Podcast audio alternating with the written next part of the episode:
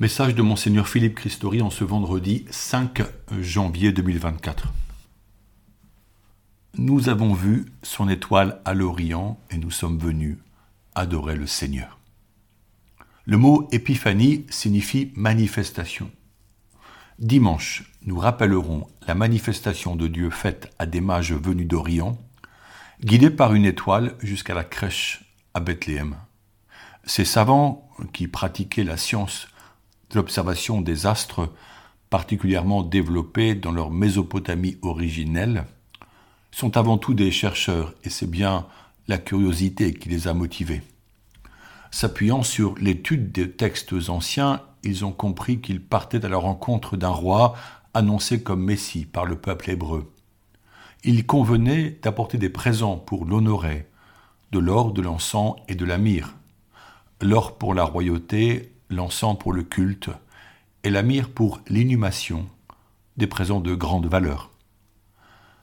Par égard pour le pouvoir en place, ils font hâte à Jérusalem pour saluer Hérode le Grand, homme puissant et malveillant, qui leur demande de venir le revoir au retour afin qu'il aille à son tour se prosterner devant celui qui vient de naître.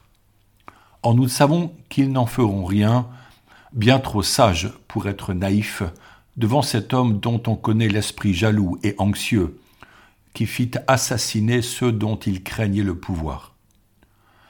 Si l'évangile de Matthieu dit que ces mages viennent d'Orient et ne précise pas leur nombre, la tradition s'est enrichie au cours des siècles pour affirmer qu'ils étaient trois, venus de trois continents, leur donnant les noms de Balthazar, Melchior et Gaspard.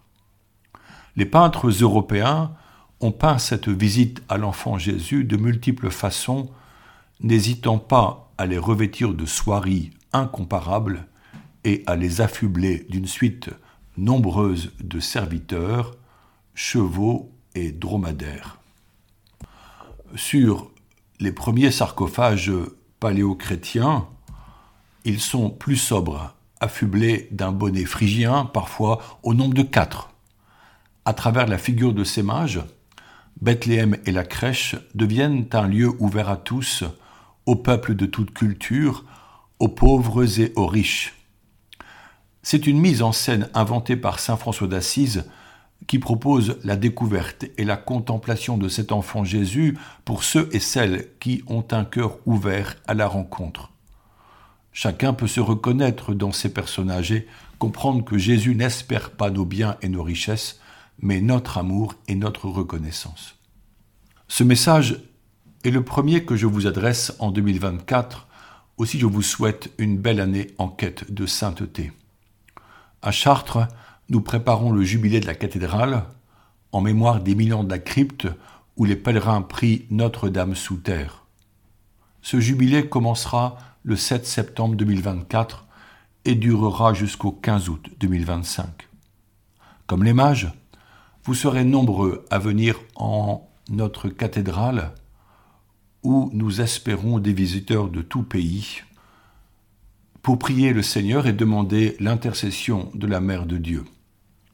Devant nous, il y a huit mois pour construire ce projet avec les nombreux fidèles qui composent six commissions pour structurer ce projet. Nous chercherons à accueillir toutes les demandes de visite spirituelle, à valoriser la beauté de ce lieu, à y favoriser une vie d'adoration intense, à faciliter les célébrations pour les groupes. La musique et le chant auront une place privilégiée. Ceux qui ont bâti cette Église ont voulu manifester la place singulière de la Vierge Marie, qui nous présente son Fils Jésus et qui nous introduit dans le mystère de l'incarnation, c'est-à-dire la proximité de Dieu fait homme, l'amour inconditionnel pour chacun, la miséricorde pour les pécheurs, l'appel à porter ce message aux nations. Si ce jubilé s'appuiera sur diverses formes de piété populaire, les organisateurs désirent que chacun reparte fortifié afin de vivre en relation avec le Christ. Pour cela, la démarche jubilaire aura pour but la rencontre avec Dieu par l'écoute des évangiles, par la méditation des psaumes, par l'adoration silencieuse, par la réception du pardon sacramentel, par l'explicitation du mystère de la foi sous forme de brèves catéchèses, par des rencontres avec des témoins de la foi. Prêtres, diacres et équipes de fidèles seront disponibles pour écouter et répondre à ces attentes. Pour le Père Emmanuel, recteur de la cathédrale, le souhait est que chaque visiteur devienne pèlerin et découvre la présence de celui qui vient parmi nous, Jésus. En cette nouvelle année, nous continuerons dans chaque communauté la mise en valeur de nos saints locaux. Je me réjouis de voir des paroisses remettre au goût du jour telle fête patronale et organiser des pèlerinages locaux en faisant découvrir la vie et l'enseignement de ceux et celles qui nous ont précédés dans la foi et qui nous inspirent. Sur le site du diocèse de Chartres sont décrits des parcours à vivre en famille, à pied ou à vélo, autour d'une église ou d'un petit sanctuaire à découvrir. Pourquoi insister sur la vie des saints? Ils ont enseigné, construit, soigné, protégé, prié et nous ont laissé un trésor spirituel sans équivalent. Pensons au Père de l'Église, dont de nombreux textes sont édités dans l'édition Sources chrétiennes et qui offrent aux lecteurs une littérature spirituelle merveilleuse. Les saints nous ouvrent le chemin du ciel, tout en étant profondément ancrés dans la réalité de la vie terrestre, souvent inquiets du sort de leurs contemporains, œuvrant pour apporter des soins et l'éducation. Dans nos sociétés, le bonheur est présenté comme un dû, et sa quête prend de nombreuses formes marchandes. Nos politiques sont sommés de satisfaire à cette requête. Or, en tant que catholiques, si nous sommes heureux d'accéder à un certain bonheur, notre vocation est la sainteté plus que le bonheur. Nous sommes appelés à la sainteté par le fait même d'être baptisés. Certains ont peur de la sainteté car ils cultivent l'idée qu'il leur faudra souffrir. La sainteté est la réalisation de notre raison même d'exister, le but de la suite du Christ, la forme la plus digne de la vie humaine. Certes, elle suppose des choix, des engagements, une fidélité exigeante, des sacrifices par amour de Dieu, comme aimer ceux qui ne nous sont pas aimables. Elle a comme fondation une vie de prière et de méditation des saintes écritures. Elle refuse le mal et cherche la vertu. Elle sourit devant l'adversité et répond à toute violence par des actes d'amour et d'espérance. Pour en saisir les contours, relisons le discours sur la montagne, soit les chapitres 5 à 7 de l'évangile de Saint Matthieu. La sainteté réalise la charité envers le prochain, car nul ne peut prétendre aimer Dieu s'il n'aime pas les autres. Contempler Jésus prenant soin des malades et des pauvres est inspirant pour celui qui choisit la sainteté comme but de sa vie. Dans nos églises, si nous valorisons ces saints, par exemple, en nettoyant nos belles statues et en ajoutant un texte explicatif de leur message, cela ne vise pas à repartir dans l'histoire ancienne. Au contraire, il s'agit de construire un avenir et d'en prendre le chemin avec détermination. Nous aurons à cœur de faire vivre ce chemin aux enfants qui aiment les belles histoires spirituelles. C'est pourquoi j'encourage les parents à aider leurs enfants à découvrir la vie des saints, à connaître par cœur les prières essentielles de la vie spirituelle que ces saints ont pu composer. Par exemple, en en apprenant une par semaine, et en les faisant réciter régulièrement sous forme de jeu. Ainsi acquerront-ils pour leur vie entière des fondations sur lesquelles ces enfants devenus grands s'appuieront dans leurs joies et leurs épreuves. Si vous pensez que cela est exigeant, dites-leur que l'amour est exigeant, et que par amour de Jésus, leur effort apportera un bienfait plus tard pour eux, pour l'Église et pour le monde. J'ai souvent constaté la fierté des enfants quand ils connaissent par cœur un texte et que nous leur disons notre admiration. Pour être saint, priez sans cesse, est-il écrit.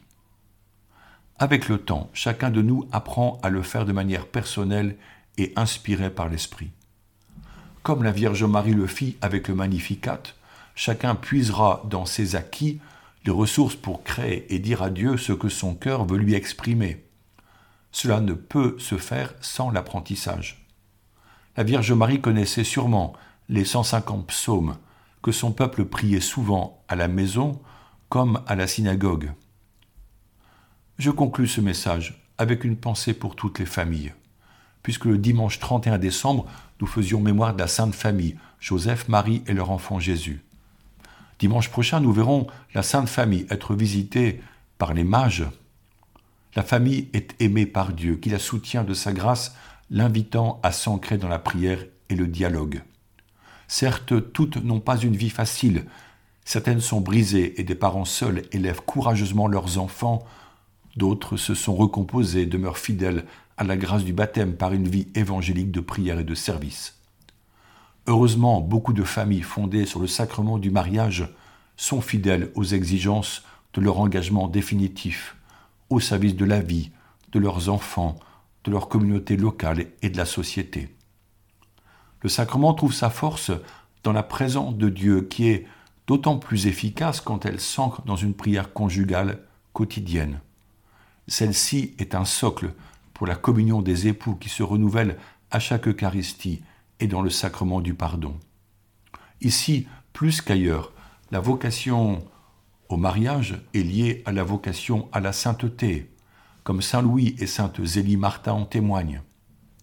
En cette nouvelle année, notre diocèse de Chartres portera en avant la mission des couples missionnaires pour les soutenir dans leur vie conjugale et parentale, afin qu'ils soient les témoins de la grâce divine pour les fiancés, pour d'autres couples qui demandent un baptême, pour certains qui font face à la maladie ou le décès d'un proche. Tous ensemble, ils tentent à former un réseau d'amitié et d'entraide. Vous qui lisez ces lignes, n'hésitez pas à contacter la mission Couple et Famille pour prendre place au sein de cette fraternité. Maintenant, prions un moment ensemble afin que la joie soit donnée à tous en reprenant un extrait d'une prière du pape Benoît XVI donnée en 2007 toi qui es la vérité même, en tant que révélateur du Père, éclaire nos esprits avec ta parole. Aide-nous à sentir la beauté de croire en toi. Reste dans nos familles, éclaire-les dans leurs doutes, soutiens-les dans leurs difficultés, réconforte-les dans leurs souffrances et dans la fatigue de chaque jour, lorsque autour d'elles s'accumulent des ombres qui menacent leur unité et leur identité nouvelle. Toi qui es la vie, reste dans nos foyers, afin qu'ils continuent à être des nids où la vie humaine naisse généreusement, où l'on accueille, l'on aime et l'on respecte la vie de sa conception à sa fin naturelle. Reste Seigneur avec ceux qui dans nos sociétés sont les plus vulnérables. Reste avec les pauvres et les humbles. Reste Seigneur avec nos enfants et avec nos jeunes protège-les des nombreux pièges qui menacent leur innocence et leurs espérances.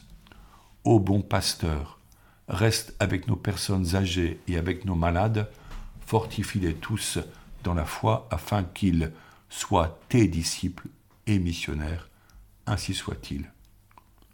Bonne journée à tous.